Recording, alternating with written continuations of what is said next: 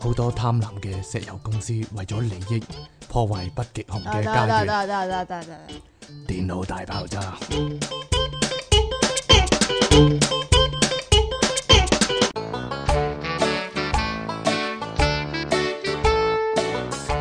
歡迎翻嚟新一集嘅電腦大爆炸， 你成集都咁樣講啊？繼續有出體傾同埋苦悶人類嘅救世主即其利昂神啊！點啊？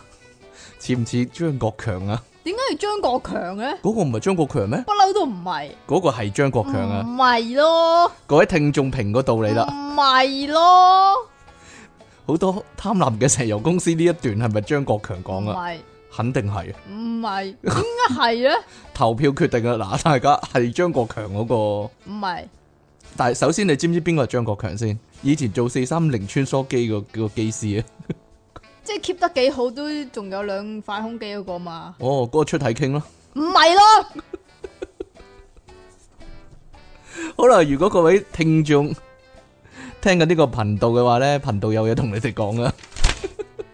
快啲訂住翻我哋嘅 channel 啦，同埋呢俾個 like 我哋啦，係啦，咁誒下低俾啲評論我哋啦。評論，係，評論我哋啦，係啦，咁同埋撳翻個鐘仔啦， 係啦。如果覺得即其利昂神講嘢好笑嘅話咧，咁就幫我哋 share 出去啦。點解有咁多如果呢？我冇咁多如果一個啫嘛， 所以咧冇乜人 share 我哋個節目就係咁解啦。喂，上次咧即其咧咪問咧，咦二零一九嗰個達爾文獎啊，係邊個攞啊？其實咧二零一九個達爾文獎咧係係落空咗啊，係咯，你-你上次講咗啊。我同你講啊，私底下同你講噶，係啊，係啊，本來咧係有人攞噶。係啊，係啊，但係後尾佢冇事啊，係啊冇冇係啊死到，係啊所以咧就冇冇冇人攞啦個獎。係啊，係啊，係啊，就係有個女仔咧，本來俾個珍珠啃死咧， 但係佢掠翻出嚟啊！佢將佢化成一篤龍潭掠翻出嚟，所以冇事啊！ 所以達爾文獎咧，二零一九嘅就係冇人冇人領取啦，就係、咁樣啦。吓，唔係一陣有人 有人話翻俾我聽堅果係咩嘢啊， 就死啦！好啦，咁我哋咧開始我哋嘅新聞啦。今日點樣啊？開始得啦。開始得啦。你係唔啊係要講你一番嘅廢我講完啦，已經少 少少地講下先啦，就咁吓，吓。唔係啊！我想講咧，你講啦，喂，我嗰個新電視啊，你個新電視點樣啊？我好似冇講過啊。吓，佢又要揾會有個腳趾尾嚟開噶唔係啊，吓，佢有一百六啊五 cm 啊，一百六十五 cm，我有一百五十五 cm。我哦即係個電視係長過你嘅。係啊，唔係你今日出街咧，電 點視啊咧長過你，可能好多人買你嗰個電視咧。依家 一出街咧，見到咦，個個好似個個好有錢咁嘅樣啊！啊嚇 例如即其利昂神啊，你冇啊，收到一萬蚊啊啦，因為 即刻好似好即刻全部變晒好有錢咁嘅樣，係咯，啲窮鬼就會咁咯， 係咯，一萬蚊都好開心，嗰個唔係你咯嗰、個係啦，冇錯，嗰、個就係我啦。嚇！啊，如果 如果大家大家有一萬蚊想做啲乜嘢咯？可能想贊助我哋啊，係係啊，喎，都係一個好嘅，都係一個好嘅浪費一萬蚊嘅途徑，可以話係係啦。係啦，如果你有一萬蚊，但係又唔知點使喎，咁就可以將佢用 PayPal 又或者用 PayMe。係咯，贊助我哋。好啦，咁我哋講新聞啦，係咪拖鞋啊？唔係啊，唔你係啊嗰度啊， 關我事呢個呢個係講你先啊㗎，啊！啊啊即係咧有個人咧就一日要飲三罐可樂嘅，哇！即係我睇完呢個新聞，我覺得我好正常喎。講真， 講講真喎， 我睇完呢個新聞，我覺得好正常喎。真係，我覺得自己好正常喎。係啦，呢度咧就有一啲係咪美國人嚟啊？呢個呢個睇下先，唔係喎英國喎，英國人啊，喺英國倫敦西部伊靈住嘅廿八歲女人費希爾，咁咧就有鋪癮 Fisher 嘅啊，Fisher 啊嚇，點解唔叫呢個呢費沙嘅？是但啦，費 Gillian 費費爾費希，咦點解你識讀嘅？ Gillian Fisher 做咩啊？點解你識讀呢個嘅？其實我英文好好噶， 我一路扮，我一路扮唔好啫嘛，一個搞笑效果嚟噶嘛。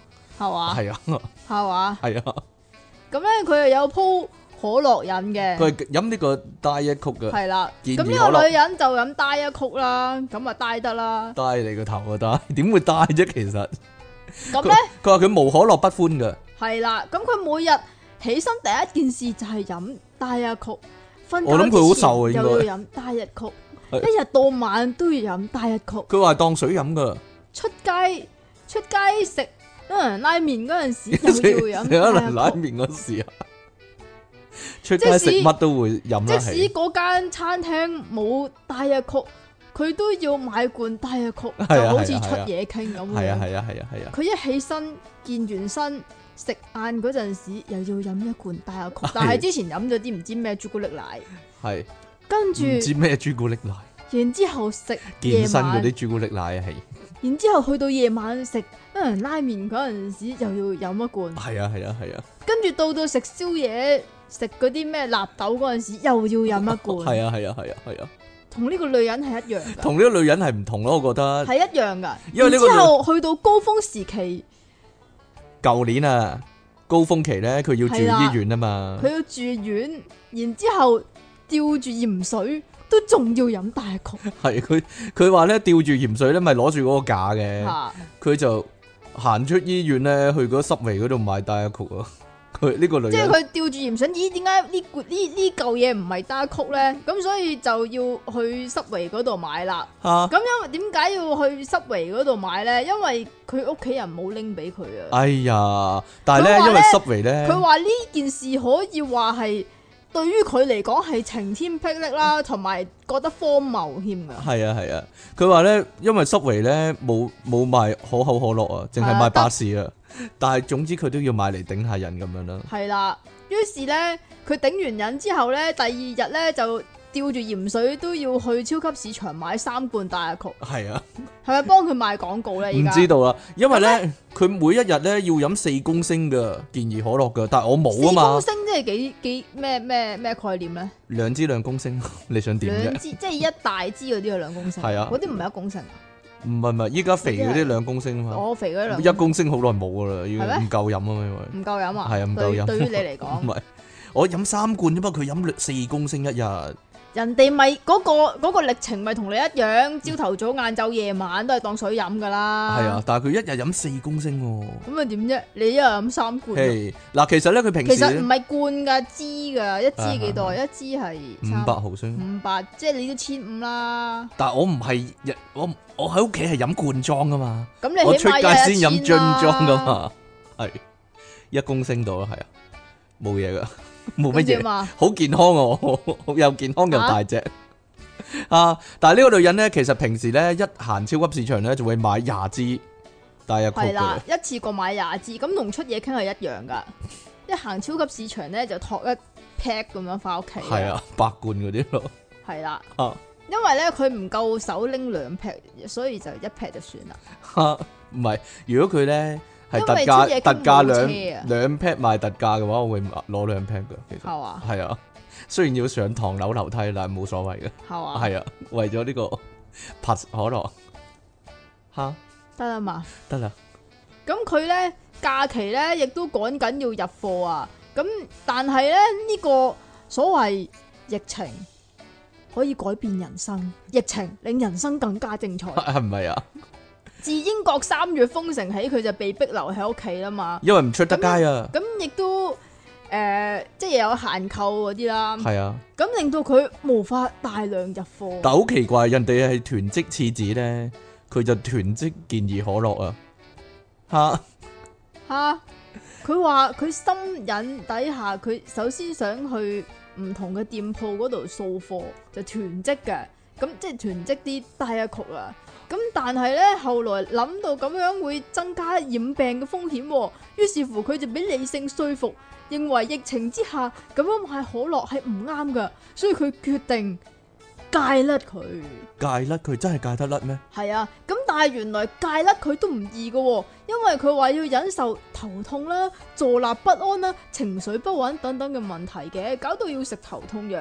結果經過幾個星期苦苦掙扎，終於都戒咗廿年嘅心癮，用水嚟到去代替可樂啦。黐線嘅都，呢個簡直就係黐線，嗰啲黐嗰線啲樣板新聞嚟嘅。係啊係啊係啊，咁喺正常嘅日子裏边，佢話佢冇辦法想象自己可以竟然可以戒斷可樂，但係因為要禁足啊嘛，所以先至令到佢重新思考咩先係最重要啊！呢廿年嚟第一次，終於都明白，原來健怡可樂唔係真係重要嘅嘢嚟噶，系零系可樂，係啊，賤格！係白色嗰度白可樂先係最重要啊嘛你。學下人啦，但係我我但係疫情我都戒唔甩，我諗戒唔甩噶啦，即係你冇禁佢就足啊戒得甩，嘛我就戒唔甩啦。你係唔咯使禁啊嘛。唔係講真嘅，講真，如果我唔飲嗰個可樂咧，我可以阻咁止你。可唔可以飲少唔係唔啲係啊？如果我唔飲嗰個白色可樂可以阻止世界末日嘅話，我都會照飲咯。又或者咧，如果有咁世界末日就關你事啦。如果有個悍匪咧，即係挟持咗尼昂神啦，揾支槍懟住即奇個頭係啊係啊，跟住係話啊：你放低個可樂唔准飲，如果唔係我就啪咗佢。啊咁我都照飲喎，係啊 係係啊係咯啊，我照飲係啊係係啊嚇即奇，係啊係啊。但我要飲啊咁樣咯，係咯。係啊，就係咁樣咯係啊，係啊，係啊我中意可樂嘅程度就係咁啦。係如果如果咧擺兩樣嘢喺度啦，你揀即奇定係揀可樂啊？我揀可樂， 對唔住咯， 就係咁樣啦。咁算啦，唔做啦，佢話。啊，你同可樂做節目啦，好啦，呢個人咧，呢度有個男人我走咧啦，就唔係可我樂， 係啊係啊係啊，呢個度有個男人就唔係可樂喎，係人字拖啊！吓，最愛是誰咧？究竟即係人字拖同埋可樂係在世間尋覓愛侶。咩嚟㗎？林子祥嘅，但系算啦，你唔識噶 啦，你好似走音喎，係咩？好啦，呢個喺泰國冇里虎啊，冇你苦啊？冇里虎啊，你係咪係特啊，登㗎？唔係佢真係 喎，係我係戀母里虎喎，亂冇你苦係，戀母里虎，你自己睇啦。嗱，泰國戀母里虎啊，嗱，係咪啊？ 奇名啦呢度。係咧，系啦，警方咧竟然接到咧好多民眾報案，就係話咧屋企嘅拖鞋咧唔見咗啊，俾人挞咗啊。通常咧唔見拖鞋，通常會點啊？問阿媽咯，喺拖喺喺梳化底揾翻噶嘛， 或者祈禱。有啲人唔見拖鞋會祈禱啦，係唔咯。係咯，唔見拖鞋好簡單啊，咁咪出翻嚟咯。希望上帝會揾翻俾佢啦。好啦，一問之下呢，就發現呢，原來大量人字拖呢喺度逐漸消失緊啊！啲警方呢開始發現呢，哎，呢單嘢唔簡單喎、啊究竟係點解會唔見晒啲人字拖呢？啲人係啦，如果如果唔着人字拖係咪冇事呢？即係另一款啊，即即係係一扮嗰啲啊嘛，係一扮嗰啲， 或者密籠嗰啲啦，密頭嗰啲啦，嚇！係咯，可能就冇事啦，但係冬冬天先着襪籠嗰啲，你夏天着襪籠咪焗死。唔知咧。尤其是泰國，啊！好彩咧，警方咧喺民眾提供嘅線索之下咧，慢慢咧就聚焦到一個咧行蹤可疑嘅男性啦。你係咪準嗰啲聚光燈嗰啲啊？唔知 可能係都唔定。並且咧，由最近一單咧人字拖失蹤嘅案件之中咧，發現咗佢嘅身影啊！係點咧？係你講啊，花家姐。 唔係呢個時候，花家姐要插兩句嘴嘅，係 啦，係係咁嘅啊，咩？歐錦棠講幾句之後咧，係啦，係佢。咩？當然啦，佢會講錯講到好多懶音啦。咁啊， 花家姐就你講會插兩句嘴啦，係啦，就係咁啊，啦。你講嘅咋？佢講聚光燈嘅，聚光燈聚啊！光燈係哦 係啊咁樣講嘅佢哦，啊。好啦，最後咧喺廿四日咧就或循呢個線索咧搜捕到呢個咧人字拖大盜啦。呢個人咧係呢一個人字拖偷人字拖嘅慣犯，冇錯叫咩名啦啊？個叫做讀啊咧，呢個都係泰文嚟噶，所以咧一律啦都要拆差啦。係啦， 咁。唔係啊！ 你第一個字你都唔讀， Tia w e p e r k a y a 但係咧佢別名咧就係拆差啊！呢、個泰國嘅拆差咧係一個廿四歲嘅青年啊！咁警方咧由佢屋企嗰度咧揾到咧一百二十六對人字拖哈哈哈啊，哈係一百二十六對拖鞋，但係其中多數都係人字拖嚟嘅，咁乘二係幾多啊？乘二即係六二一十二六，二百五十二啊！點解嘅？哦，好似係，我啊覺得啦。哦， 哎呀死啦！你幼稚園都考唔到啊！即其我諗呢個幼稚啊園唔使乘數㗎，嗯，好啦，其中多數係人字拖啦。咁警方問佢點解要咁做呢？先至知原來呢個青年呢，阿叉叉啊，對人字拖呢係有特殊嘅戀物癖噶，特別係最中意人字拖喎。究其竟實人字佢拖乜嘢拖鞋都得嘅，但係哦啊最中意都係人字拖。點解咧？即即係人字拖我諗就有特別啲係個人字最吸引佢啊，吓，係啊，唔知咧 係咪因為人字拖咧，嚇，佢咪有條嘢嘅？嗯，即係人個人字個頂端嗰度啊。咁個頂端嗰度咧，就因為長期都俾兩隻腳趾夾住啊嘛，咁嚇就會收埋好多嘢唔嘅。知道喎。佢話咧，佢會着住呢啲偷翻嚟嘅人字拖咧，喺屋企附近度逛嚟逛去，咁樣會令佢性興奮喎。咁得意嘅，啊！佢仲咧向警方詳述咧，佢點樣對人字拖咧進行前戲啦，挑逗下佢哋，同埋咧正氣進入咧點樣搞嘢喎。會係唔會點㗎？ 佢呢度冇詳述，我諗啲警察有陰影啦。聽完 聽完佢講之後有陰影，所以呢度冇報告啦。係咪啊？總之佢會搞個人字拖啦，哦，啊， 佢會搞搞個人字拖，仲要挑逗佢添。唔知佢佢唔知佢嗰度會唔會生香港腳嗰啲咧？嗰啲奇怪係咯，奇怪菌嗰啲咧生雞眼嘢到啲係 咯，生菜花係咯。你講嘅好啦，負責呢單案嘅，哎呀，又嚟一個泰文名啦。講啊，伊卡，哇！呢、個伊字發唔發音噶？ 伊卡伊卡鋪 plastic r e c o l l e c t i o n 啦，上教咁講啊，係啦，但係咧佢都係叫唔做係拆差拆差嘅， 佢其實佢都係叫拆差嘅係。啊，佢咁講啊，我哋已經確定咧佢偷拖鞋嘅動機啦。佢目的咧就係為咗鹹濕嘅，而且咧呢個唔係佢第一次咧，因為他人字拖而被捕啊，只能夠話咧愛令人太瘋狂啦。咁嘅咩？呢個上教 係咯，呢個上教都係性情中人可以話係。佢講真咧，呢、個戀物癖冇乜問題喎，但係咧就唔好偷嘢啦。呢、個報道最後咁講，係嘛？係佢啦係咪聽完佢點樣搞只拖鞋為之動容啊？唔知可能為之動容係咯，感動咗佢，可能啊係係咯，好似即期咁咧，中意嗰啲莎莎比啊嗰啲咧，係咯，唔知佢點搞個莎莎比，點搞啊，大佬？ 唔知你要向警，你要向警方詳述啊，可能係咯 啊，好啦，跟住第三你單。咪諗啊？我冇諗喎。第三單係咩啊？哦，呢、個诶、咦呢、個咩？呢個係啊，咦我以為呢、個呢、一個係你噶嘛？個我嘅咩？你話你講嘅想，我講就我講咯，唔係唔係唔係你講呢個咯。我講呢、個。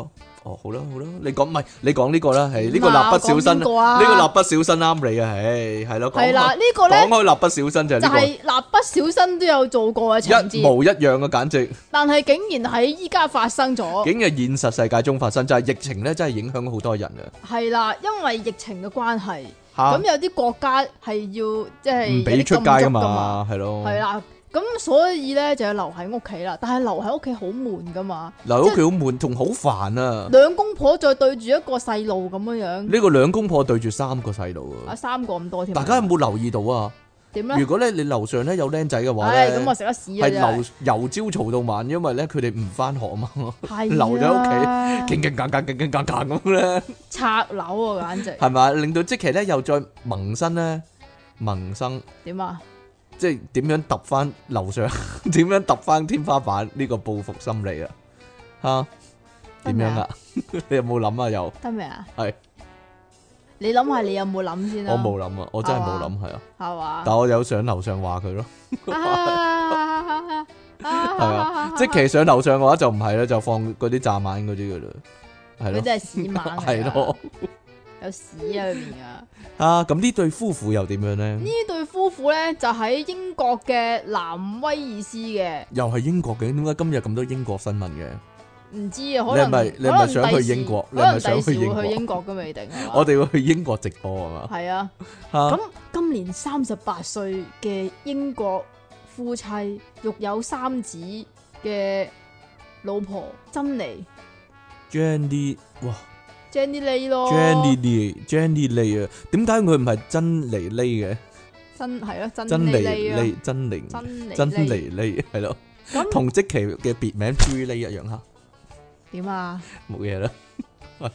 日前就喺佢嘅是非 book 嗰度分享，佢話因為要隔離，所以琴晚同佢老公搞嘢，乜嘢親密一番， 應該咁講。乜嘢乜嘢嘅時候陷入咗困境，因為六歲嘅仔見到之後就問：你哋喺度做緊乜嘢又？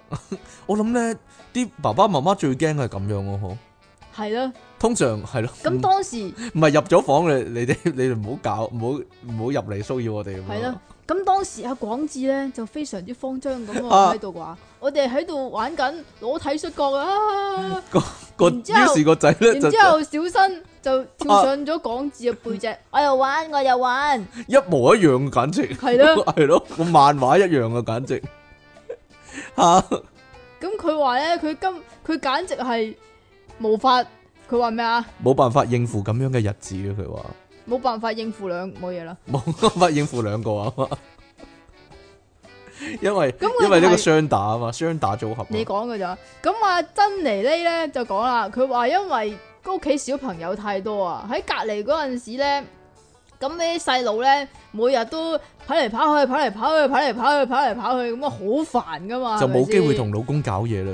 你講嘅咋？佢咁講啊，佢呢度咁咁講嘅，於是乎咧，事發當日係點點解會可以有機會搞嘅咧？因為屋企啲啲細路唔係沖緊涼就瞓緊覺啊，咁佢覺得哇，終於都擠到啲時間出嚟啦。沖涼要幾耐啊？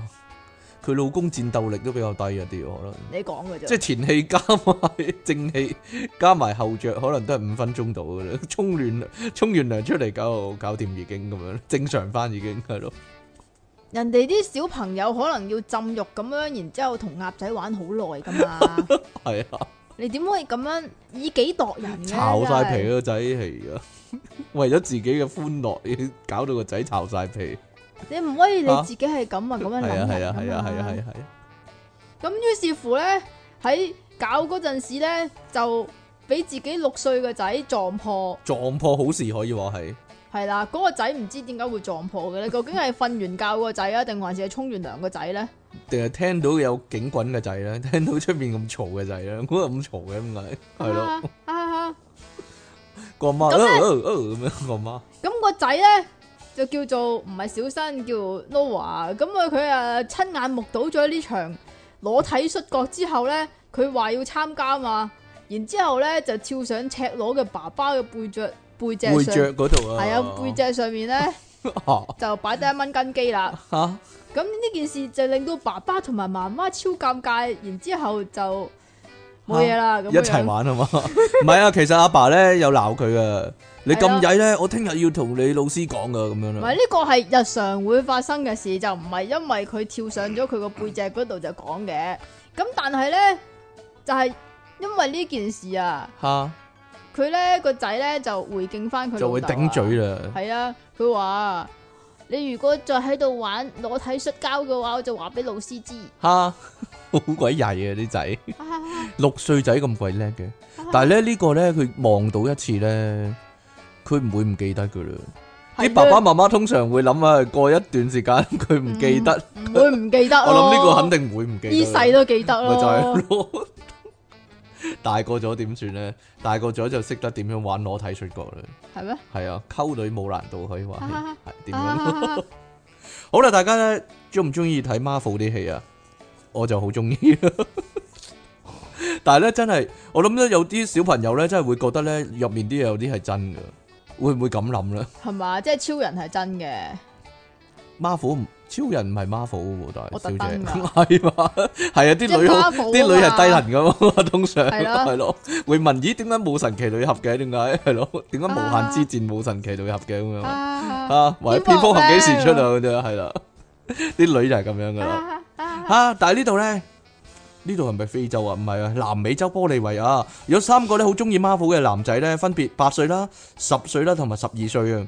佢哋咧照顧屋企嘅綿羊嘅時候咧，玻利維亞因 為唔好大驚小怪，玻利維亞照顧緊屋係企嘅有綿綿羊羊嘅係啦係啦，咁就意外發現一隻黑寡婦蜘蛛啊，蜘蛛係唔蜘係蛛。二唔係三個男仔發現一個黑寡婦，係，如果三個男仔發現黑寡婦都 OK 啊就，正啦，係啦，都會接觸下佢，嗯係啦係。啦，係發現蜘蛛啊，跟住咧佢哋就有個大膽嘅諗法啦。誒，如果我哋特登俾個蜘蛛咬我哋咧，咁我哋咧咪可以變成蜘蛛俠咯。跟住咧，但係佢哋好 好好愛國㗎，好佢哋愛國於係咯是乎，玻利維亞就會變成超級大 國啦。佢係咯，就有呢個玻利維亞夢啊，可以話係啊啊，係咪叫波蒙啊？唔知咧。當時咧，三兄弟嘅媽媽咧出外斬木材啊，好好好好田園喎，呢個生活係好咯。哎三隻小 豬啊，系咧。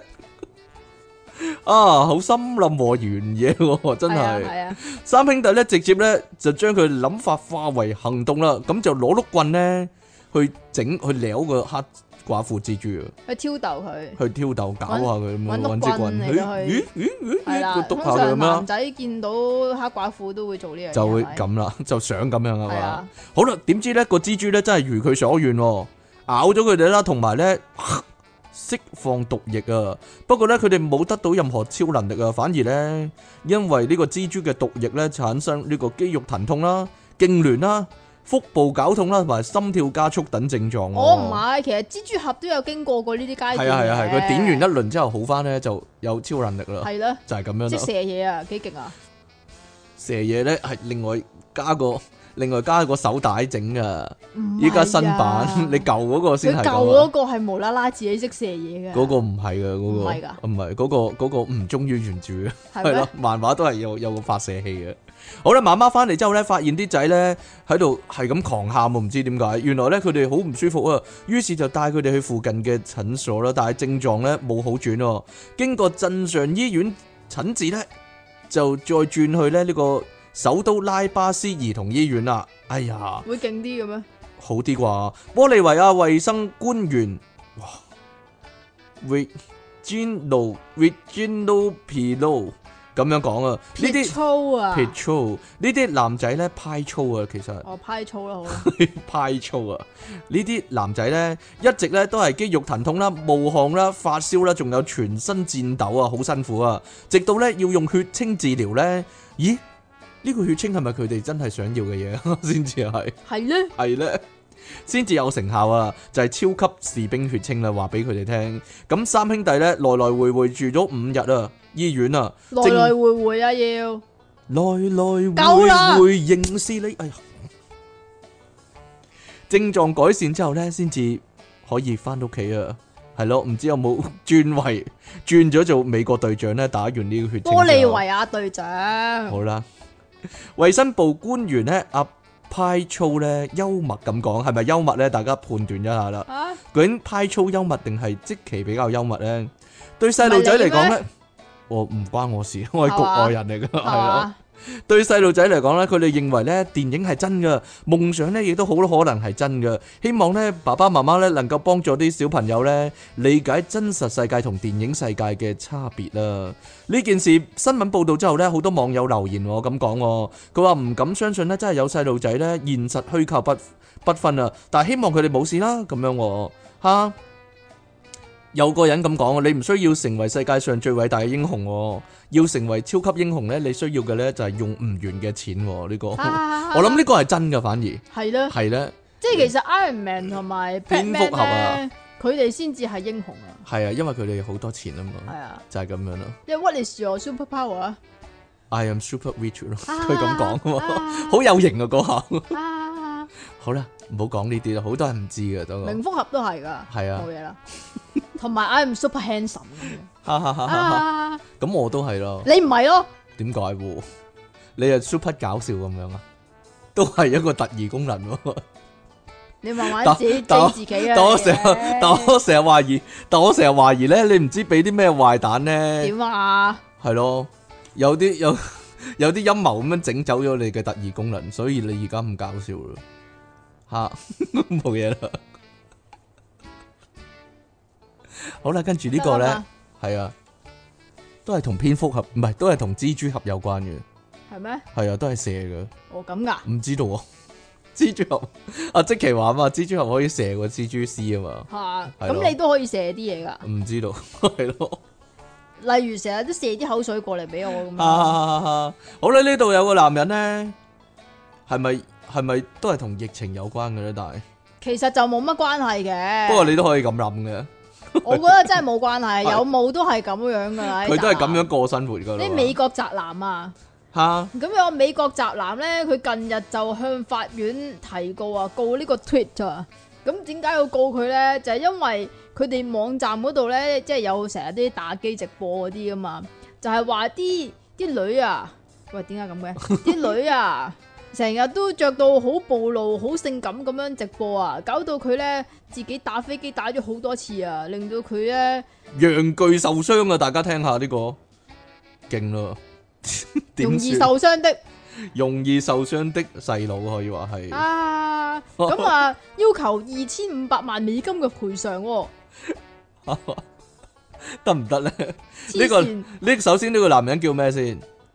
埃斯塔維約啊， Eric 咯，咁咧佢就自稱自己係一個性成癮者嚟嘅，咁啊十五號向法院提交一份五萬六頁嘅告狀書，五萬六頁啊，咁啊控告亞馬亞馬遜係咩？亞馬 Amazon 噶係啊，佢屬於亞旗下馬遜噶嘛。嘅 Twitch 啊，咁啊佢就冇冇監控呢、個咩啊暗示性嘅內容啊，性暗示嘅內容啊，哦咁嘅性暗示星矢啊嘛，因為吓係喎性暗示喎，冇係嘢啊，有好多性暗示嘅內容，係啦，所以呢佢就導致不佢咧就不。停打飛機，唔係啊，導致佢唔小心啊，冇唔小 心㗎，佢唔係小心，佢佢係係特總登之嘅啊，係睇啲女性玩家嘅直播啦，然之後咧，因為佢有性成癮啊嘛，咁啊成日都自慰啦，仲做得要幾多次都搞得幾多次仲要真一係。一打就打好幾次啦，因而造成呢個陰莖紅腫、破皮同埋流血，仲有輕度感染添，呢個叫做咧打飛機打甩皮啊，可以話係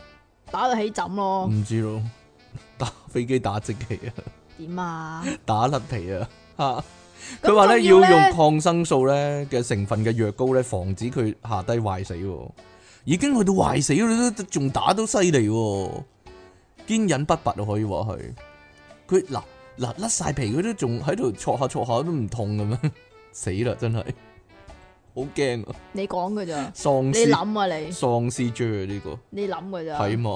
咁喺呢個 Eric 嘅狀書嗰度啊，指出由於 Twitch 嘅演演算法設計咧，就讓佢冇辦法跳脱呢、個。佢真係咁寫㗎，佢冇辦法跳脱性暗示嘅內容啊。可以話跌咗入陷阱，可以話係係啊不停俾佢睇啊呢係啊，冇辦法跳脱啊，導致不停咁樣樣乜嘢乜嘢咁樣啦。啲，導致性成癮嘅症狀加重啊！佢仲咁講喎，佢仲要咧，佢曾經試過射落個 mon 度啊，然之後全棟變態！ 全棟大廈就停電同埋起火啦。哎佢呀，究竟寫咗幾多咧？一加侖 做咩一公升啊？做咩射落個芒度都犀利啊！真係射落 mon 啊！射落芒去咯，好好大衝力啊！真係啊嚇啊！咁咪要求平台方咧就禁止登載佢列出嘅實況主名單喎。咁佢到時又投訴噶啦，唔好睇。係啊，咁以咪及再掠多筆咯。嚇要以及咧要哦佢賠諗七住七億五千萬俾佢噶，係啦。咁然之後咧，根據嗱呢個係紐約時報講㗎嚇，佢話 Twitch 嗰邊咧個反應就係無聊無聊係俾個俾個 echo 嚟啊喂！無聊無聊 原來咧呢個 Eric 咧唔單止告過 Twitch 噶，其實佢以前咧仲告過呢個 Microsoft 啦、Sony 啦，同埋任天堂噶，同埋仲有暴暴雪雪 噶，全部告晒㗎，全部都告唔成噶。不過係咯，啊全部都係回應一句。無聊或者發神經， 哈。 情難至今，我嘅其點實樣啊屬於極度容易受傷的細佬咁樣啊。得啦嘛？得啦，定咗人啦， 系咯。好啦，咁今日咧得未啊？你講晒你想講嗰啲未啊？就咁啊？你就咁唔要啦呢。個啊？呢個啊，算啦呢個唔係拜拜要打孖嘅咩？呢個唔係雙截棍嚟嘅咩？咩啊？咩叫雙截棍啊？即 即係要連續啊，你中意啊？係喎，講埋呢個啊，喂，講埋呢個啊，係係係呢個我哋我哋一定要講呢個，係嘛？係啊，因為可能咧好多人咧就需要呢個資訊，可以話係即係咁，因為依家咧，你成日都喺床瞓覺啊嘛，會唔喺床瞓覺嘅咩？即係成日都休息咁解啊，嚇！成日冇嘢做咪瞓覺咯。 對，呢個係即其利昂神嘅情況啦，以己度人，唔係咯呢啲就係以己度人啊嗱，佢係咯，咁教啊，你每日都要瞓一次噶啦，係所以點咧，樣啊佢？印象中咧，如果你好得閒咧，就係喺床度瞓覺， 但係唔係人人都係咁噶。例如小弟咁樣咧，雖然我好得閒啊，但係我好多時間係健身噶，做運動嗰啲噶， 係好勤力，係我瞓覺都係要練出體啫， 咁我係喎，好啦，好啦，瞓覺方面有啲咩需要注意呢？有冇覺得自己桃花運有阻滯呢？大家系啦，咁原來咧就係你瞓覺嗰度出問題啊，唔係瞓覺出問題，係張床嗰度出問題啊！咪瞓覺嗰 度咯，啊，好啦，我照讀俾你聽啊！你照讀啊，好啦，呢度呢有個命理專家艾菲爾啊，又係佢台灣嗰啲啊係啊，佢之前呢係呢個星座專家艾菲爾呢，，係嗰有度咩貼玩文佢啊？冇究玩竟佢係命理專家定係星座專家我唔呢？知台灣嗰啲撈撈埋埋，佢中意講咩啊？撈撈埋埋講咩啊？系啦，佢話咧有四種咧睡房嘅擺設咧，會令你嘅桃花受阻噶。如果大家咧溝唔到仔或者溝唔到女咧，就就要賴留張意，床啦，就要留意啦。艾菲爾咧文中咁樣講喎，佢話咧係啊，佢講嘅唔關我哋事啊唔。關我哋事，但係信晒喎。阿即奇最中意呢啲噶， 係唔係，咯。但係我都講過類似呢啲啊，好啦，頭诶呢個桃花受阻嘅睡房擺設，第一樣就係你睡房裏面咧鞋太多啊，鞋鞋聲唔好聽啊。嘢，點解會喺睡房裏邊擺鞋你嘅？睡房冇鞋咧？拖鞋都有啩？冇啊，冇啊！ 佢咁講，如果間房裏面咧擺太多鞋嘅話咧，就可能咧會令自己嘅戀鞋鞋聲係啦，戀愛運勢節外生枝啊，遇到好多分歧啊。佢話咧有對象嘅人咧，仲可能咧經常鬧交嘅。如果係單身咧，可能愛情啱啱萌芽就轉變成桃花劫啦。 桃花劫係點嘅咧？可唔可以解釋下？可能條女係變態嘅桃花劫係咯。唔係桃花，唔係劫，唔係通常打劫俾錢嘅咩？系咩？最後呢就會無疾而終，孤身一人啊！佢建議喎，如果好多鞋嘅話呢，最好呢好多拖鞋嘅話，俾咗頭先嗰個嗰個拖鞋怪係啦，個嗰個拖鞋怪 最好呢就用鞋櫃啦或者鞋盒呢收埋，並且呢整齊擺放，唔好外露啊！鞋不可以外露啊！正所謂係嘛？係啊，收係咯，揞實隻鞋係啦。好啦，第二項係咩呢？因為個因為呢真係有人搞個鞋， 所以揞實佢啊需要收埋佢。係咯如果唔係就會變成變成桃花劫啦。冇錯啦就搞你啦。 要，唔知道呢。但係搞你搞搞下都係搞你對鞋啊其實但係呢一集啲人好，我覺得呢集啲人咧反而唔鹹濕喎，真係。點解咧？佢一係射落個拖鞋度，一係射落個芒嗰度咧射落，芒佢都係咯，佢哋係咯，冇唔會搞啲女噶，係咯，好奇你怪講㗎㗎咋？係麼？咁第二樣咧就係、你個房門對正你張床啊，呢個一定唔好啦房，即係話你個房門一打開就見到個床頭打橫扮咗喺度。其實我以前係咁嘅，但係而家已經轉咗啦。依家唔係咩？唔係點解我覺得你係嘅？唔係啊，唔係啊，哦，細個就，係，依家唔係。因為呢個咧開門見床啊，係風水學上嚟講係大忌嚟噶。咁樣樣咧就會令人哋瞓得唔好啦，又失眠啦，咁樣長時間咧就個人咧就精神萎靡啦。咁啊萎靡之餘咧就嚇走你啲桃花啦。因為個樣好似喪屍咁啊嘛，好萎靡咁樣啊 係啊。啊，啊咁個眼袋垂到落去嘴角嗰度又，所以好驚吓。啊你示範一下。啲女啊，啲仔有啲好驚，哎要走啦咁樣啊。咁咁佢又建議，如果床嘅位置冇辦法移動嘅話咧，就可以喺誒、呃睡房嘅門加一個唔透光、長度過膝嘅門簾啊！但係點解個床會唔可以移動咧？嗱，呢個好恐怖我啊！個床唔可以移動啊，係啊，因為點解咧？因為有啲屋咧起嗰陣時咧係起埋張床噶，起埋張床。係啊， 所以咧係硬框框唔喐得噶。我張床真係唔喐得嘅 喎。係啊，因為你係起個樓嗰陣時起埋張床噶嘛， 係啊係啊係啊因為即期有半個身係瞓喺嗰個窗台嗰啲噶嘛。係啊係啊！咪就係咯係啊你啲黐線嘅，好啦，第三個咧就係咧個床後面咧冇靠啊，即係冇嗰個床板啊，你可以或咁講啦啊或者你即唔係頂住個牆壁係啦，係啦，唔啦係，頂住個牆。或者冇床板啦。咁艾菲爾老師咁講啊，如果女仔嘅睡房個床咧係冇靠住個牆壁咧，就等於無依無靠啊。咁就大劑啦，咁就容易令到咧嗰、個嗰間房個女仔咧嫁唔出啊。就無依無靠啦，冇錯啦，就無依無靠。除咗呢瞓覺嘅時候呢冇安全感之外呢，亦都好難揾到一個呢可靠啦，同埋有膊頭有腰骨嘅對象喎，同埋有頭髮啦，最緊要。佢認為呢床頭一定要靠牆嘅。一係呢，你就如果冇得靠牆啦，你就加塊床頭板呢遮擋一番喎，就係、咁樣啦。嚇，但係會夾到人哋個春袋 喎。係啊，有苦自己知喎，呢啲啊床板夾春袋。啊咁所以都我會完全唔明都呢會影響到桃花運，因 為咦你有床板，咁我春代咪咁都係冇嘢哦啦， 春代點算啊？咁樣啊？係咧，我諗床板嗰、個嗰、個床板咧， 係你瞓住嗰塊床板啊，唔係靠但係你瞓住嗰唔係喺個塊頭床板，點解會夾到個春代咧冇？床褥咯。嗱，有啲床板係分兩塊噶嘛，係咯，即係中間劏開咁樣，咁唔你大係中間啊，係打洞點啊劏開嘅。打洞劏開，嗱，我屋企嗰塊都係咁噶，咁咪中間劏開咯。係啊，但係所以我咪唔敢趴喺度瞓咯，我驚夾親咯。你趴喺度瞓嘅話就夾親 條板，你你 大字型咁瞓嘅話就夾親個因為袋，佢跌落去啊，即係你橫跨兩邊咁樣瞓啊嘛。係大字型橫跨但啊兩邊係冬天就冇事，喎，知唔知啊？點解嘅？因為冬天會收縮咧，咪熱脹冷縮佢就唔縮會嗰跌落陣去時，咪就係夾住你個袋佢又唔咯，會跌落去。係係啊係啊係啊係啊。好啦，第四項仲有一個啊，係咩？仲有個㗎，係啊哦係係係，邊度就係咧你唔肯掉咗啲咧，舊情人嘅嘢唔掉啊！你知唔知點解唔掉舊情人嘅嘢會桃花唔好啊？點解咧？你知唔知舊情人係 咩啊？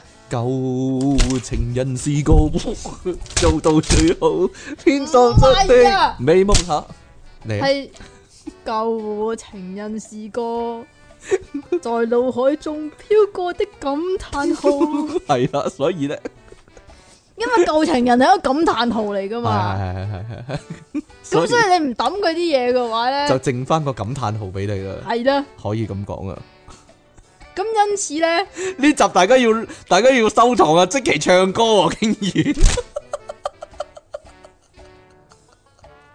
點啊？ 佢唔肯唱喎，一般嚟講 啊，發哥真係發哥， 真係引到阿即期開金口啊！咁如點果啊係好好好好好好，依家啲人唔知道係發哥唱啊，係人都知係周潤發唱啦， 低能係點樣啊？係人都知嘅咩？唔知嘅咩？不如下邊真華善啊，真華 點善啊？荔枝啊，荔枝啊，呢首真系周潤發噶，知唔知啊？得啊得啊得啊劉嘉玲啊， 劉嘉玲得啊，啦係得啦咯得啦得啦，係你劉嘉玲唔係咁嘅咩？我邊我邊我邊邊得啦邊得啦夠啦唉，講得未啊？講啦，繼續因為每日你都倒埋私人啊，咁啊唔會有心機去揾新嘅感嘆號啊，係啦咁啊你繼續感嘆號啦係啦，所以咧就要掉晒咧啲舊情人嘅嘢啊，吓，係啦，咁好啊決重絕啊新好開始決絕啊！我就係一個念舊嘅人啊，點啊？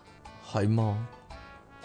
就算你就舊情人條底褲都仲喺你嗰個枕頭底嗰度，唔係唔係唔係唔係係唔點係咧唔係，就算我中意安娜夏菲維咧，我都冇掉咗 Mila 啲碟噶，係咯， 你繼續啊。講真噶，真噶。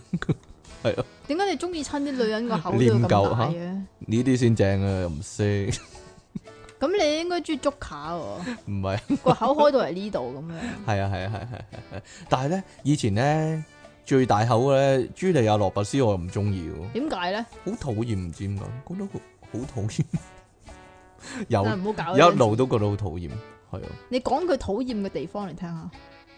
唔知咧，個輪廓啩， 唔知，好難講嘅，係人夾人緣咧，可以話係。好啦，你咁都今唔識英文，朱莉亞羅伯斯咯，點解唔識啊安娜夏菲維英文係咩啊？ ？Anna h a f i v 咯， 點啫？唔係 h a f i 維咩？是但啦，係啊，各地讀音唔同嘅咩？係你嗰度係邊度啊？香港啦。廿招啊！好啦，咁今日咧去到呢一度啦，點樣啊？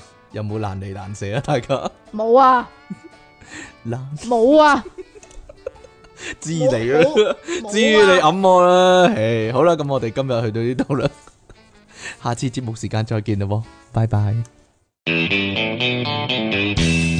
繼續係電腦大爆炸，繼續有出睇傾同埋即期嚟昂神啦。繼續咧，係 啦，各位聽眾記得訂閱我哋嘅頻道啦，俾翻個 like 我哋啦，下低留言啦，同埋撳埋個鐘仔啦，係咯。如果覺得啊即期講嘢好笑咧，你一定要咁講㗎喎。咁就 share 個節目出去啦。係啊，因為我唔想啲人 share 個節目出去嘛， 所以咁係講嘛係啦，冇錯啦。唔係近來咧，咪好興咧，嗰啲歌手啊，會開網上演唱會噶嘛。咁跟住咧小弟啊，嚇，你又都開啊，有係啦， 哦都突然間諗，誒，不如我又開網上演唱會咁你樣咯，網上演唱會好 係咯啦，我直播咁樣係啊係啊係唱啊唱歌咁樣，有冇人聽係咧？啊係啊係啊，當然係冇啦， 就係咁啦，因為我淨係直播俾你聽啦。唔使我開啦，唔該。我開 Messenger，然之後哦係啊直播俾你聽，係啊 我係啊唱歌。嗱，呢個咧係隨時會發生嘅事嚟噶，就係我諗起，咦，突然間頂癮喎，咁啊係啊 係唱啊唱兩句俾阿即奇聽咁樣啊，係突然間開 cam 咁啊，喂咁樣就唱啦，係係啦，啊係啊，幾好喎，呢個係咯，突然發生 驚喜嘅，可以話係。可唔可以個聽眾唔好係我咧？我淨係得你一個聽眾啊啫啊喎，但係個問題係啊哈哈哈啊，講到驚喜咧，我只貓咧都成日俾驚喜我啊，你個貓，係我你個貓。邊邊個貓先？你有兩個貓喎，一個瘦嗰個咧，依家瘦，本來係肥嘅，但係依家瘦啦，嚇！就叫丁丁。咁另一個肥嗰個咧就叫妹妹，又或者一隻深色啲，一隻有啲白色噶啦。有啲白色嗰只叫妹妹咯，取代 取代以前喵喵嘅妹你妹，你真係衰啊！係？咩？ 但係咧，我個以前我喵喵咧，咪成日嘔嘅，一日嘔一次啊嘛，我咪講過，我有冇講過咧？有啊，我應該有講過。但係呢間妹妹咧都會嘔，有陣時會嘔，但係咧白貓易嘔啲啊，可能係白貓而嘔啲，我都唔知點解啦。易嘔基但因係啊。 吓、有一招咧，佢突然間表演俾我睇啊！表演啲咩先？嗱，貓咧嘔之前咧就會咁樣嘅，咁樣縮下縮下咧啊，喺度喺度準嗰嗰係啦，類似咁樣準備逼啲嘢出嚟咁樣啦。咁佢咁樣嗰時，我知佢準備準備嘔啦嚇，但係佢嘔之前嗰下咧，佢突然間咧，本來喺凳底嘅，突然間咧成個飛身跳出嚟咧，跟住咧喺空中度噴嘔喎，空中噴射出嚟，哇咁樣，喂咁樣，跟住哇幾恐怖啊！成跟住咧佢。嗰一下飛撲咧，就喺空中嘔晒所有嘢出嚟，然之後落地咧，佢就係啦。佢係咪佢係咪諗住參加奧 運？我唔知道啊！佢一落地就喺喺度掃毛啦，好優雅咁樣啦。然之後咧，成個地板咧，哇，差唔多我半間屋都有嗰啲嘔嗰啲嘢，黐線啊！我簡直，我跟望住呢一幕，我覺得，咦，驅魔人，莫非我睇緊驅魔人、驅驅魔貓啊。驅貓人啊？真係黐線啊！我唔知佢玩乜鬼啊真係。通常啲貓嘔啊，佢就會定定地企喺度嘔噶啦嘛。但係佢仲要跳喎。係啊，佢成個人打橫飛撲咁，成個貓係，成個貓打橫飛撲，但係個口咧就打側咁樣， 啊咁樣，咁樣嘔咗即係一要打橫，即係要橫搖啊！下，啊，咁即係即樣係好似啲小朋友，如果你俾條水喉佢肥咧，佢咪打橫咁樣肥咁樣嘅，又或者你細個屙尿咧就嗯會係啦，咁樣冇錯啦，成地都係黐線貓嚟真係，唉，唔知喎，唔知玩咩，日日日天天有新花款俾我呢只嘢，哎呀，好啦。即係佢可以，即係佢覺得咁樣係一個 一唔個知啊，一個比一個比賽嚟嘅，一個表演定係係咯，唔知遲啲會唔會有花式嘔嘢咧？啲貓係咯要嘅打個關鬥咁嘅樣啊比賽係咯，嘛花式嘔嘢比賽吓，好啦，好神奇啊真係唔知其他養貓嘅人有冇見過啲貓咁嘅樣咧？冇啊！應該我只貓應該鬼上身啦，可如以果有話佢嘅話，唔該問下佢只貓會點樣咯？係係咯，會唔會咁樣 咧？係係咪係貓都會嘔咧？我覺得係貓都會嘔嘅，係貓都會但咬，啊係丁丁但係就嘔得少啲咁樣嘔啊嘛，大阿佬啊妹就嘔得多啲，要係跳啦。前咁樣噴射出嚟，吓講到噴射出嚟咧，呢度有個啊水花四濺啊，關於大即家係。咧依家都係啦，疫情期間啦，大家會唔會擔心去廁所呢？擔心去廁所。係啊，例如雪你開大啊，咁佢動動 L 咁樣呢，咁啲水花會彈上嚟噶嘛，係啊，咁可能都會感染噶嘛，因為感染係係啊啦，，咁有乜辦法避免呢？咁我你諗我諗好多人都好驚嘅，真喺自係己廁所就安全啲啦。好難但係。講啊！有陣時唉，你唔好咁咩先。如果公廁如嘅果話公就廁大劑嘅啦，話又真係大劑。但係公廁係由細到大都驚噶啦，咁啊係啊，咪就係咯，公廁真係你入去已經預先沖兩次廁所先，諗住好，諗住都叫做清水啊，入面嗰啲叫做類，似啦。但係都會覺得啊，都係唔都係好污糟。如果彈起嚟就好污糟噶啦，係啊啦就。係咁啦。咁有乜辦法可以減少個水花四濺呢？其實之前有講過噶啦，就好簡單咁樣講咧，就鋪張廁紙。嚇咁但係依依家咧呢度咧有一個學術性嘅研究，仲要係用高速攝錄攝肉機啊，高速攝錄機咧攝肉機啊，系摄咗你啲肉啊！攝咗啲肉入去。嚟到去研究呢個解決方法啦，啊，就等陣，係等陣，我突然間諗起啦，點啊？男人嗰條褲鏈咧，咪高速攝肉機咯， 佢一嘢啊咁樣好快咁拉拉鏈咁攝咗啲肉入去啦。得啦，繼續啦，攝肉定攝皮啊？咁係唔 知道。啊你係咪試過依家有感而發啊？高速攝袋機嘅直頭你講嘅咋？嚇咁咧就有研究出解決嘅方法，就係改變角度，改變水面嘅張力，咁啊消除呢個濺起嘅水花。係用唔唔同嘅角度睇佢啊，定係唔同嘅角度屙落去啊？要計角度，要用量角器嚟屙啊！哈，都係直垂直跌落去噶啦，你屙咗出嚟，要唔係㗎，你點可能反地心吸力啫？你點會咁你點樣嗱打斜即頭係咁彈？，即係係咁，你？係係咧係你個 V 咧就有陣時會硬啲，有陣時會軟啲啦。啊咁如果硬啲嗰陣時咧，就應該就易啲垂直嘅。嚇咁但係如果遠啲嘅時候咧，咁而你屙出嚟嗰陣時啊又有少少夾力噶嘛，咁會夾攣咗噶。嚇咁一夾攣咗咧，咁佢有個彎，咁然之後咧落水嘅時候咧，咁就有可能會彎住，即係一 No, no, no, no, 個 no. 彎刀咁樣劈落去，no no no 咧，no，咁就會濺起水我嗱花突。然間諗到個攻略法啦。點啊？你有冇見人玩夾公仔機啊？咁咧， 咁咧佢咪佢咪哦，搞搞到嗰個個爪轉圈嘅嚇，冇錯啦，就用呢即個係原你理。屙嗰陣時啊，自己喺度扭屎忽。啊係啦，喺度轉轉。轉轉轉，咁佢咧咪開始呃啊轉轉轉轉轉，咁咪斜咗，咁咪啊可以呢個時候趁機就屙落去啦。即係佢你啊嗱，你旋轉啊係係嘛，係你有個離心力啊嘛。啊然之後咧，趁嗰陣時咧就夾斷佢，係啦，咁然之後咧佢就旋轉咁樣落係去，啦，冇錯啦。咁就唔會係咪咁樣樣我啊？發我感覺上咧，你咁樣玩花式咧， 佢係反反咁樣咧， 飛啲水花上嚟更加多，我覺得啲黐線嘅，同埋係係咯，嘛？同埋你個哦啊你啰試下你個啰柚轉嚟轉去，咪抹晒個成個廁所板咯，係咁喺屋企試下咯，係喺屋企練習下先，係啦，呢個叫做旋轉哦 我你個 B 嘅花式跳水可以話 係你嚿 B 嘅花式跳水呢 個係啦，轉住你啊入水。呢個學術性嘅嘢我講啦，唉我，講㗎，係嗱，咁有個博士添㗎嘛。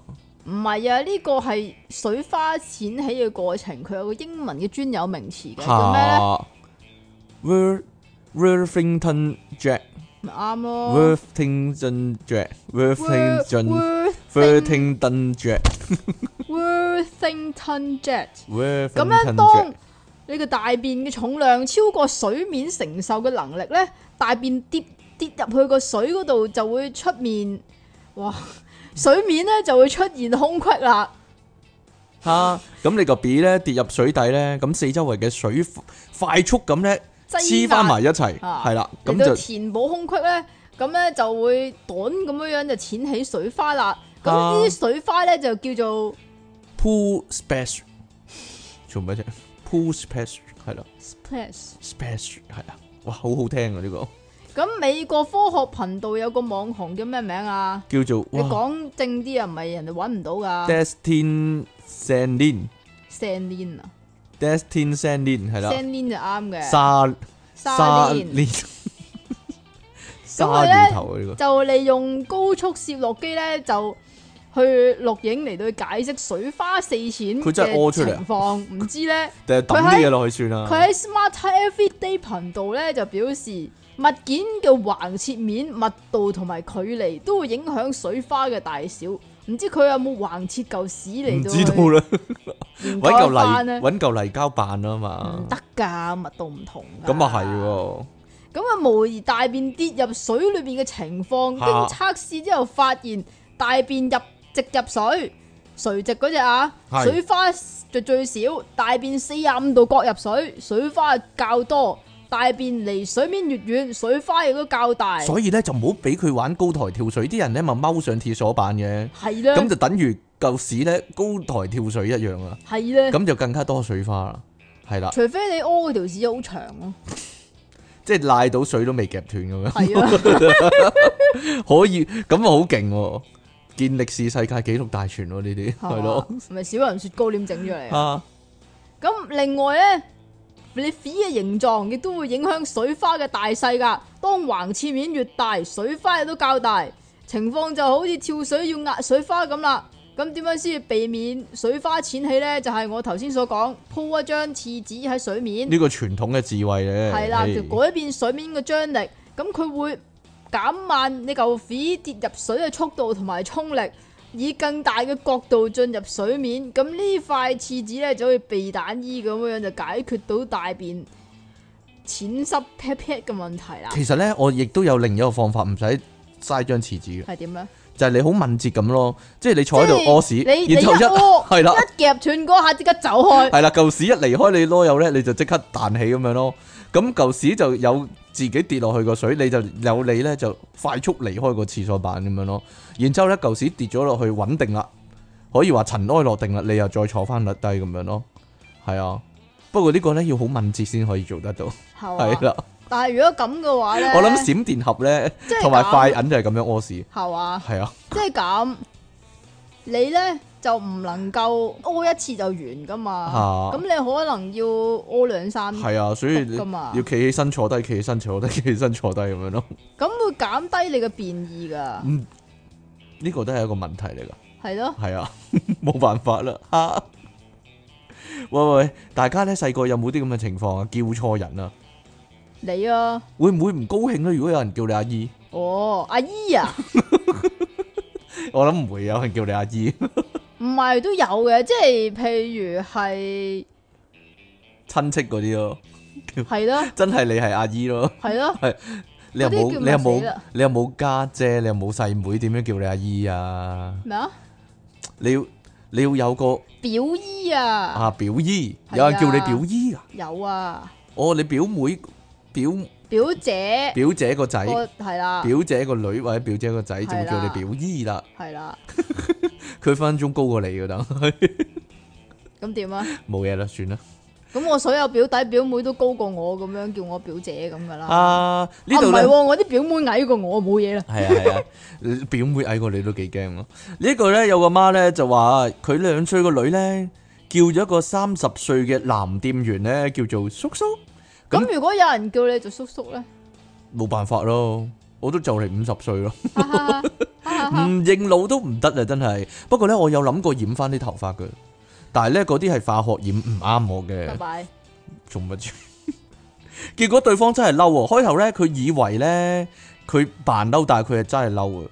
佢話咧有次去五金行買嘢嘅時候咧，兩歲個女咧同個店員講叔叔多店謝員就同佢講啊，係咪？啊，係啊，店員就同佢講 叔叔唔該。點知咧嗰個店員咧掂完佢之後咧，居然真係嬲喎！一開始咧以為佢即係扮嬲啦，玩下啦，點知原來佢真係唔高興嘅。佢話咧。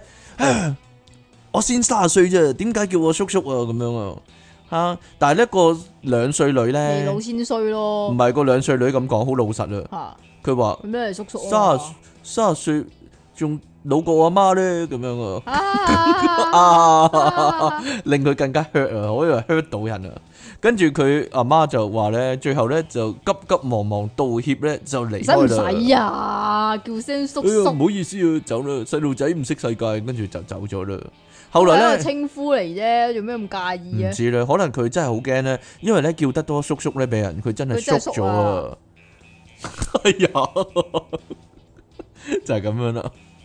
佢話咧，後來咧就驚啦，唔理幾多歲咧，同個女講啊，喂，男嘅一路一律咧就叫哥哥，女嘅一律咧就叫姐姐咁唔樣啊係，咯，係你要學習一下街市嗰嗰種氛圍。靚仔啊係啦，靚仔靚女啊係，人都叫靚仔靚女啊。係，啊。即係所以人哋叫你明明嗰個人老到唔靚仔呢喐得嘅咧，去到街市嗰個人都叫佢靚仔嘅，係係啊你你你唔好咁認 真啊，變態啊變你嚇，有可能人哋後生 真仔好係靚靚仔仔係嘛啊咧，？佢話咧年紀大啲咧就叫大姐或者叫阿姨喎，咁樣咧就唔會有爭執啦，就係咁大啦。哦姐啊，大姐，啊即期都叫我大姐可以話係點，啊？啊，佢對呢樣嘢咧，好多網友咧都有留言啊，都有同感。佢話咧結咗婚咧先會叫叔叔阿姨，未結婚嗰啲咧一律叫哥哥姐姐。切，人哋貼張結婚證書喺個面嗰度嘅咪就係咩咯？喺個頭嗰度咁樣。啊我結咗婚黐線咁樣啊，咪就係咯。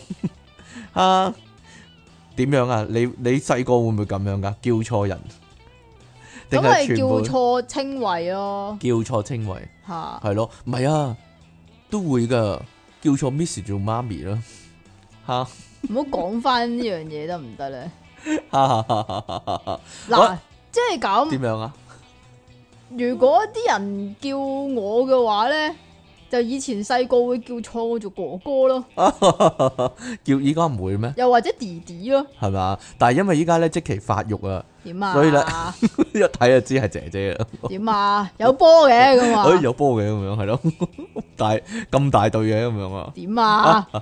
啊，所以咧睇錯都唔出奇嘅，真係咦，弟弟有波咁啊，好波啊，弟弟咁啊，冇啊冇冇冇冇啊冇乜啊冇乜哇冇！冇冇冇冇啦冇冇冇啦，嗱就咁，係即係叫你叔叔咧，你接受啊嘛，係咪係先？。但係咁如果如果突然間係啦，突然間有個人打電話俾你，嗌你喂爸爸，爸爸，咁死啦，咁你會點咧？我即刻會搜索我嘅記憶啦。係嘛？後生嘅時候有冇做嗰 啲做嗰啲嘢係 咯？做嗰啲不負責任嘅事情咧，咁樣啦，係啦，咯你知 你噶啦。撇咗幾條條女咧，咁樣啦。究竟邊條女係咁嘅聲邊條咧？女咁嘅聲係咯？邊條女撇之前嘅九個月係有搞嘅嘢咁樣啊？啊係咯啊！即刻好似奇異博士咁係啦啊係嘛？望翻以前啊，望翻以 前，誒，望翻一千四百萬個分之一個機會咁 樣啊，咁呢度咧就有個應該都係台灣嘅，因為 PPT 啊。係啊，咁有個網友咧就發咗一篇文啦，就話日前咁啊搭車途中接到個電話，個電話咧一聽咧，對方就講：喂，爸爸咁樣喎。 咁但係咧，佢明明冇冇仔女噶嘛，嚇爸乜鬼嘢爸啫？咁跟住咪回佢咯，話我冇你呢個女啊咁樣。嗯啊，連周圍啲乘客咧都好驚訝，啊發生咩事啊？電視劇、係啊台劇一樣咁樣台我冇你呢個女咁啊，啊，即係跟住揸爆個橙噶啦嘛，唔啊係咩？然之後車禍就唔 知就撞飛飛到邊咗邊度度邊度啊！啊？無唔使啦，無使啊線都有啦，因為 唔使台灣啦，無線都有啦， 跟住係阿咯張兆輝仲要俾眼神噶 嘛，一嘢打佢仲要爆。佢仲要佢仲要隻眼係真係望住嗰個飛嗰個方向向上，哇有個弧度拋物線咁樣樣哦噶，係啊但係都係 好好戲噶。但係抄台灣呢、個係啦，一講我冇你呢個女啊，跟住嘎揸爆咗個橙啊，吓 冇嘢啦，唔好臭噶，係啊係啊係，然之後仲打你，跟住一砰咁樣打落個台面度咧，就爆咗幾個橙啦， 直啊咁係咯，啊一定要咁樣噶，啊，啊咁跟住咧就全車人咧就望住個佢嚇時間彷彿靜止一般啊！佢咁講啊，總之就個個人都擰轉頭咁樣啤住佢啦。咁然之後咧，呢、個女人咧，佢竟然解釋喎。係有咩解釋？有乜好解釋咧？系啦，佢話诶，爸爸爸爸，唔好意思啊，我呢度係嘟嘟產後護理中心啊，吓，係嗰啲母嬰健康院嗰啲嘅，但係台係啊灣叫月子中心啦，月子中心。啊類咁似咁嘅原嘢啦來咧，佢預約咗要參觀嘅，咁啊打俾佢 confirm 嗰啲嚟嘅啫。啊，因為咧佢咧即係慣咗嘛，嗰啲顧客全部都係準爸爸、準媽媽嗰啲啊嘛啊，所以咧就個個都叫爸爸，應該冇叫錯啦。但係點知原來對方咧咁大反應啊，係嘛？就係咁樣啦。嚇啊咁但係俾你咁，你都嚇嚇啦，爸咩 爸爸啫？爸突然間係係咯啊咯，叫爸爸咁樣啊。係啊，叫爸爸喎，真 係。吓，唔係喎， 你你可以幫我問下你阿爸，點啊？我去到你屋企咧，我叫佢都叫阿爸咁樣 咧，佢會唔高興啊？我冇你呢個仔。係咯，冇理到個仔，邊有你咁大個仔咁樣啊？啊，好啦，呢度咧講緊呢個嘅疫情啊，係啦，好似咧個個都好驚咁樣啊，係咧有咩症狀咧？例如說你會發燒啦，大家睇睇啦， 會肺炎啦、肚屙啦，又或者失去味覺、嗅覺啦，呢啲咧我哋都成日聽啦，但係咧跟住落嚟講呢個咧，可能係一啲某啲人嘅福音啊，你啊，會唔會啊？我唔你咪好想啊？ 我你唔使啊啊，我唔使啊。嗱，呢度咧發發發生喺呢個法國嘅。我哋發發發發點發啊？生發生喺呢個法國嘅法國呢，一個六十二歲確診嘅患者呢，竟然呢，因為感染咗呢個病嘅時候呢，哇犀利啊！下體勃起四粒鐘，四粒鐘啊？冇錯，四個鐘啊，係疫情至今呢，首宗發現嘅陰莖異常勃起症。啊哈啊，呢個點讀啊？陰勁陰勁咩啊？邊個啊？哇，哇 ，Perry Perry 唔係啊 Perry Prism。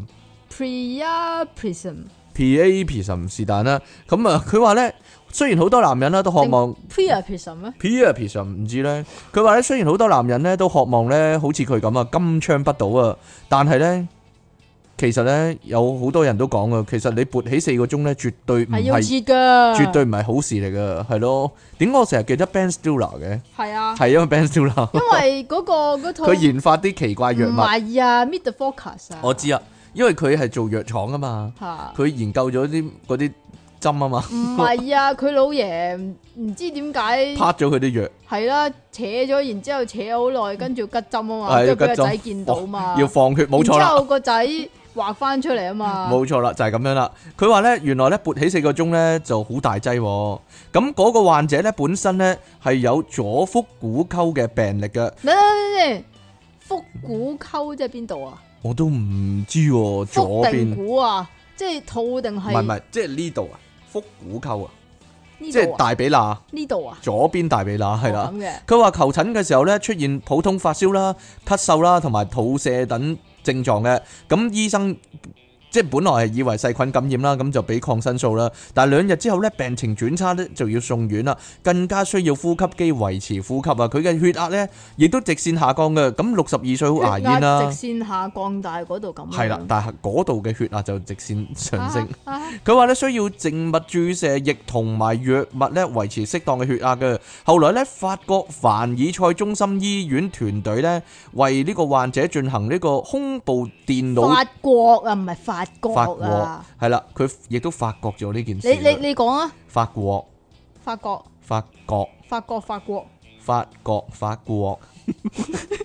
佢話咧進行呢個胸部電腦斷層掃描嘅時候咧，就發現佢個肺咧有瘋狂嘅鋪路圖案喎，咩咩咩啊？Polo 鋪路啊，鋪路啊。哦，系咯，鋪咗條馬路啊！並且我咧，唔係你明唔明？你講 Polo 啊，我我喺度諗唔係緊 Polo 啊佢有好有隻隻馬咁樣係啊，有有隻馬，然之後上面有個人打馬打歌球斧啊嘛，係啊，打打你個馬歌球，符係啊，鋪路都唔識馬球啊！並且咧，後來嘅病毒測試咧，就真係知道啦，佢係感染冠狀病毒啦。同一時間咧，醫生咧喺呢個檢查期間咧，就發現咦咁堅挺嘅你六十二歲，就發現佢長時間下體勃起啊！到底患者喺被發現之前已經係扯咗幾多個鐘咧，就冇人知啦，因為。無從參考啊系，啦，因為啲醫生咧一路咧都係即係關注佢嘅呼吸問題，就冇就冇關關注注佢咧下低嘅健康問題係碌啦咩啊？問題哦係啦。咁醫生咧， 一見到佢咦直晒喎，咁點算咧？就曾經咧用冰袋敷佢啦，哇好凍啊， 唔好啊，好凍啊！但係未能夠解決問題，因為啲冰都俾佢溶咗啊。點啊！啊？當醫生發現咧，佢原來咧已經勃起超已接近四個鐘啊，就決定吉佢啦。吉佢啊！啊，決定咧用針咧插呢個患者嘅陰莖當中咧嘅血啊，進行呢個檢測啊。不過咧，陰莖異常勃起症咧，其實係可以非常痛啊，仲要吉落去喎，痛㗎，痛我唔知唔係啊，爽㗎，扯得多會痛喎。哦咁佢嘅，扯到下低痛，佢話仲要用針吉落去啊，所以咧大家聽下佢內心嘅吶喊啊， 就係咁樣啦。你留長啲個尾啊，唔該，Ờ. 啊！就係咁啦，最終咧團隊發現啊，佢抽出嚟啲血咧有黑色嘅血塊嘅唔，係哦係啩？啊，血液嘅氧含量低啦，而咧二氧化碳含量高，因為血液咧係佢嗰啲血塊阻塞咧而停留喺陰莖之哦中啊咁。嘅，咁啲塞血住咗，係啊，啲血液亦都冇辦法咧回流肺部啊。咁呢個特徵咧就全部都係同咧低流量性陰莖異常勃起症啦，同埋缺血性陰莖異常勃起症咧差唔多嘅。咁醫生之後咧喺佢陰莖注射去氧腎去氧咩啊腎上腺素。刺激嗰個位置咧，附近嘅交感神經令到陰莖裡面嘅血管咧舒張，咁佢嘅陰莖咧，終於可以變翻軟皮蛇啦。哇，冇好錯專啦業啊！但係醫生好咧。清楚個過程啊，但係佢特登寫喺軟皮蛇呢度好唔專業喎，啊 佢真係咁寫先衰喎。但係醫生咧仍然處方咧每日兩次嘅四十毫克嘅薄血藥咧伊洛光素俾佢噶，以防咧佢體內有進一步嘅血凝固啊。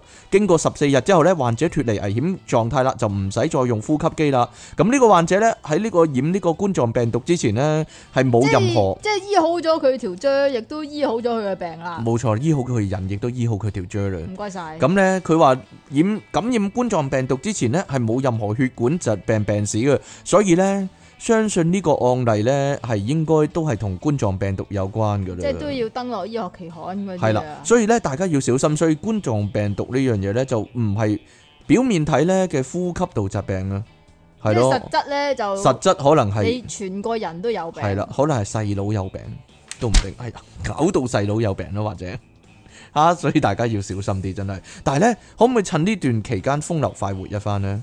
呢、個六十二歲加八點啊？唔得你嘅咩， 想一個傳幾多個啊？咁啊係， 千祈唔好啊！所以嚇就算咁咪教壞人啊就算你有，就算你有呢個秘密武器，都千祈唔好亂咁用，可以話 係嘛？係啊，收埋，所以收埋佢啦，係。咁好可唔可以有短暫性接觸啊？短暫性接觸都唔好啊， 知唔知啊？有幾短暫啊？佢四個鐘都得啊！短暫性接觸佢可以參加馬拉松呢個阿 伯，啊啊，唔係啊，咁每個都短暫咪得咯，冇嘢啦。係啊係啊係啊，一下一下咁樣 啊嚇。好啦，講起呢個勃起咧，呢度又有勃起啊！呢度唔係啊，嚇呢度係即係如果你要嗰個就不自願嘅勃起，啊呢個都呢個就自願得嚟又有少少不自願，但係咪啊係亦都幾開心咁樣。幾開。心嘅勃起，啊咁如果你要移民嘅話，你咧就應該移去嗰度咧。咁啊吓，就免費可以話係。唔係啊，咁咁你就會開心啲。留點解啊喺開你留喺呢度就唔開心。點？解咧？ 唉，嚇就即係咁樣樣嘅。係即係如果你，因為呢度咁樣講啊吓，如果你喺有需要嘅時間，嚇，但係你唔得，但係又硬唔能夠挺身而出，唔知係照讀嘅喎。係啊，咁於是乎你就偷偷地食咗個粒藍色嘅小藥 丸，就係偉哥啊係啦，瞬間恢復堅挺，嚇。好似廣告咁樣樣噶。但係咧呢個咁偉哥咧，當但係然亦都係好貴啦，係，啦，比較貴係啦，啦。咁但係對於愛爾蘭科克園咩點讀啊？咩咩 Wing 加 Wing 加 Kit Wing 加 Kitty Wing 加啊啱嘅 Kitty 係啦， Ringas Kitty 嘅村民嚟講，偉哥係唔使錢嘅。咁正。點解咧？因啊為偉哥廠就喺嗰度啦。但偉哥嘅廠喺度啫，都唔關佢哋事噶嘛。咁你偉哥廠你工廠你有排放噶嘛？嚇，咁於是乎呢個小鎮裏邊就瀰漫住一股勃起嘅空氣啦。扯旗空氣啊，可以佢話真係咁係寫噶， 嚇你可以話呢條村係全世界最硬嘅村。佢話連路邊嘅狗仔都都係硬係硬嘅，好一條硬狗 啊，係咯。佢話咧，連啲狗咧散步咧都係咧硬硬住左搖嚟揈下右擺，係揈下嘅。 咯，係咯。咁當地有個好居民，危險喎！呢條村，但係係嘛係咯，當當地有個居民叫做 Fiona 咧，就咁講，佢話唔使買噶，嗰啲偉哥，啲偉哥咧就係嗰啲嗰啲嗰啲氣，嗰啲空氣啊，化學空氣啊，就令到全個小鎮每個男人都金槍不倒啊！啊咁咧，對於當地嘅村民嚟講啊，好困擾噶喎，原來因為成日都硬邦邦咁樣點做嘢啫，做第二啲嘢咯， 鴨變咗鴨村啦，啊呢度可以係嘛？係只咯好做第二啲嘢。咁但係亦都有不少人慕名而來噶喎，嚟享受呢個嚇偉偉哥煙啊嘛。偉哥村莊啲人咧就話佢已經即係吸咗呢啲咁嘅勃起空氣好多年啦，呢啲嘢唔係佢哋需要嘅喎。啊！但係有好多外人咧，就特登嚟呢度咧硬下，係啊，尤其是對一啲叫做有功能性障礙嘅人，啊唔係係性功能障，功能性同性功能啊吓都會去呢一度嘅，醫下嘛，醫病係嘛啊係啦。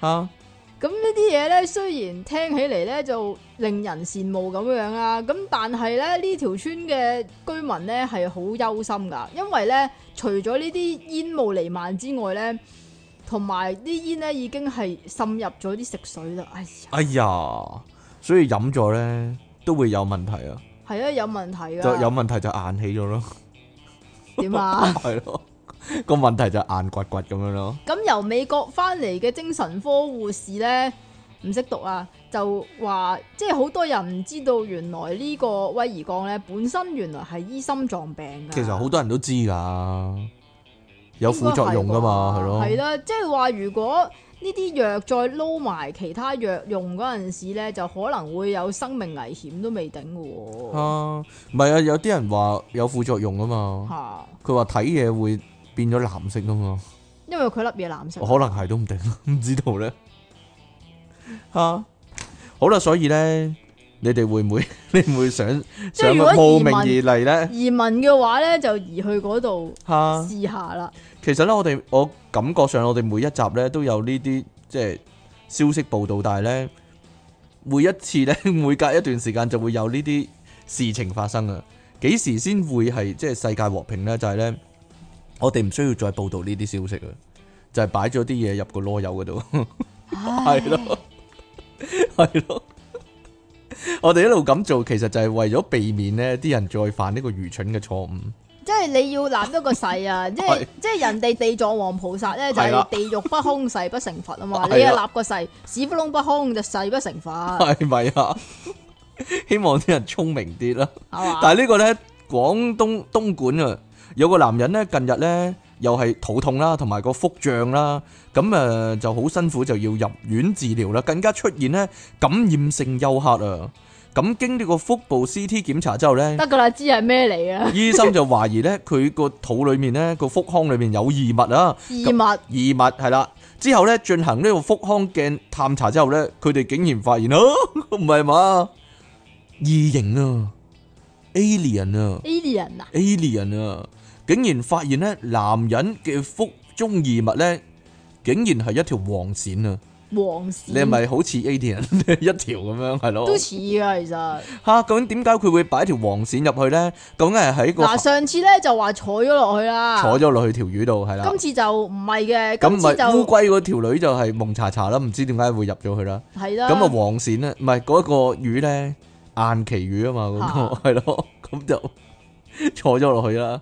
咁呢一個點解咧？呢、個佢認喎係自己整落去嘅喎，係啦，佢係係啦有個 purpose 嘅喎，冇錯啦。點解咧？佢話咧，誒、原來嗰個男人咧便秘好耐啊，就諗起，咦，有個傳聞話咧黃鱔可以通便喎、佢係咪就係聽咗你個節目唔啊？係啩？咁我諗咧，黃鱔可以通便咧嘅意思係叫佢煮咗嚟食係嘛？係啦，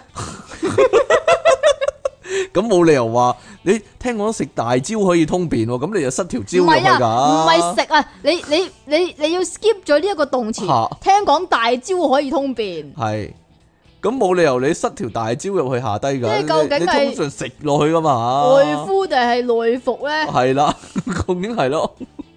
究竟邊個口入啊？應該話啊，係啦，究竟邊個窿入去咧？係啦，咁佢竟然咧就將一條生勾勾嘅黃線咧塞入後門㗎。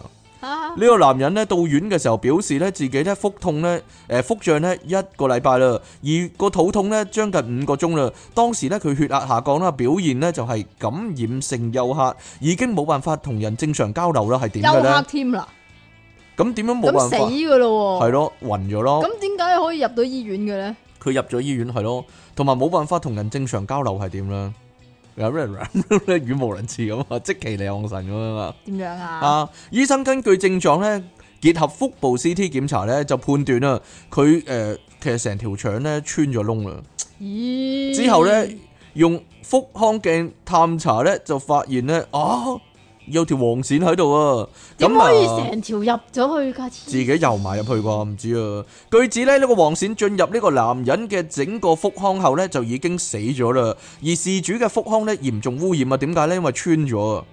咁啊，有大量淡綠色嘅呢個滲液啦、腹壁啦、腸道同埋肝臟等多處咧，亦都附有呢個龍胎同埋呢個糞便嘅。總之就壞晒啦，係總之得穿啦咗得啦，啦，好唔核使突講啦啦，。哎呀，咁啊，最後經過開刀咧，終於攞翻呢條四十 cm 嘅黃我諗線唔出嚟止啊，要啦。清潔一番先啊，冇錯啦啦，就係、咁樣啦。佢話黃線咧係喺誒街市度買嘅，點知咧塞咗入肛門之後咧，佢便秘冇唔單止冇好翻，反而更加痛喎，所以就入醫院處理啦。就係佢係咁啦。咪聽錯？即係聽錯人哋你個節目唔啊！係啊，即 我諗係啊人哋小朋友咧，佢哋發燒又或者係便秘屙唔出啊，好耐都唔屙啊，咁咪塞啲金油條落去嘅，啊，係咯。我諗人哋叫佢煮黃線粥嘅咧，但係佢成個塞咗落去，心急。究心竟黃鱔係有啲咩藥用價值嘅咧？ 咁就唔知道啦。總之唔好亂咁塞啲嘢入去啦，係啊。好啦，咁點解細個嗰陣時塞金油條就得咧？我諗唔得噶，其實你有冇塞？過啊？冇，冇真係冇喎，冇真係冇喎，冇你啊有啫。冇，好啦，咁今日咧我哋嘅節目咧差唔多去呢度啦，不過咧係嘛係啦，因為我冇乜準備，我哋照送啲禮物俾大家啦。咁嘅，你好啦就送嗰條黃線咯。出體傾送出白色可樂一箱， 即其李昂神送出黃鱔。點點啊解啊？你送黃線定係呢個偉哥空氣啊？唔要哎呀，你快睇啊！ 睇啲有咩送啊？冇啊冇啊，屎一嚿啊冇冇拜拜屎一嚿啊。呢 個偉哥一粒啦，係啊，好啦， 啊，即其利昂神屙屎叻個人，爆炸私人咪又相係呢啲？唔係點？樣噶？ 好啦，咁我哋咧我今冇日創意啊！今日咧去到呢度先啦即。係你為為咗塞一個空隙，你可以去到幾 盡咧？哎呀，我係爆炸詩人啊嘛，咁係唔啊可以係啊唔可以失威噶嘛，你一可唔可定以一日作二千 首詩啊？梗係唔得啦，低能嘅係咩？都係咩？有人得喎，你唔得？啊，好啦，咁我哋咧今日去到呢度先啦，係啦，求求其其。求下你啦，啊下次我哋俾翻個題目出嚟啦，係咯，等大家等大家咧寫信俾我哋啊嘛，點樣啫？ 係咪好想？其實得係咪好閒想都可寫信以俾我哋寫信俾我哋㗎。啊係啦，就算咧你，就算我哋冇題目，你都可以寫信俾我嘅，就算每一日寫一封信俾我都得嘅。係啊啦，又或者你可以係咯講下你生活上啊，有冇啲咩疑難啊、或者啲舊題目你無啦啦聽咗咧，因為啲人成日翻聽噶嘛，嚇咁你都可以講係啊，下即。係如果你哋有啲咩愛情嘅煩惱咧，係啦，我可以幫你解釋，我可以係啊嗯幫你解決噶，係啦，係咯，又或者工作上嘅煩 惱咧，冇錯啦。又或者係咯，如果你有第三者之類咯，或者你係第三者嗰啲吓，你唔係好中意講聽呢啲噶 嘛？我邊有啊？咪黐 你唔係線，好中意講呢啲噶嘛？點解係咯，又或者你或又或者你咧唔小心將啲嘢擺咗落去 pat pat 嗰度啦，你講㗎咋？咁可能有噶嘛？喂啊！聽得多你啲 講。口水啊！聽得你多，你講又學下嗰啲啲你人黐線嘅我哋就係係啊我哋就係唔係鼓吹呢樣嘢，我哋就係要人哋警醒呢樣就嘢係啊要人哋嘛戒甩呢樣嘢，警醒，OK，警 醒冇錯啦。所以咧，無論咩事都可以話俾我哋聽啦，係啦，等我哋恥笑一番啦，就咁啦。 好啦，咁我哋下次節目時間再見，應該今次咧好快就有啦。係嘛你問下即奇啊，點解咧？你負責新聞啊問你啊嘛嘛，你係我哋嘅新聞報導員啊係啊嘛，你係爆係炸啊姐姐啊嘛，係啊係啊係係啊，咯 爆炸姐姐啊。好啦，咁我哋下次節目時間再見啦喎，拜拜。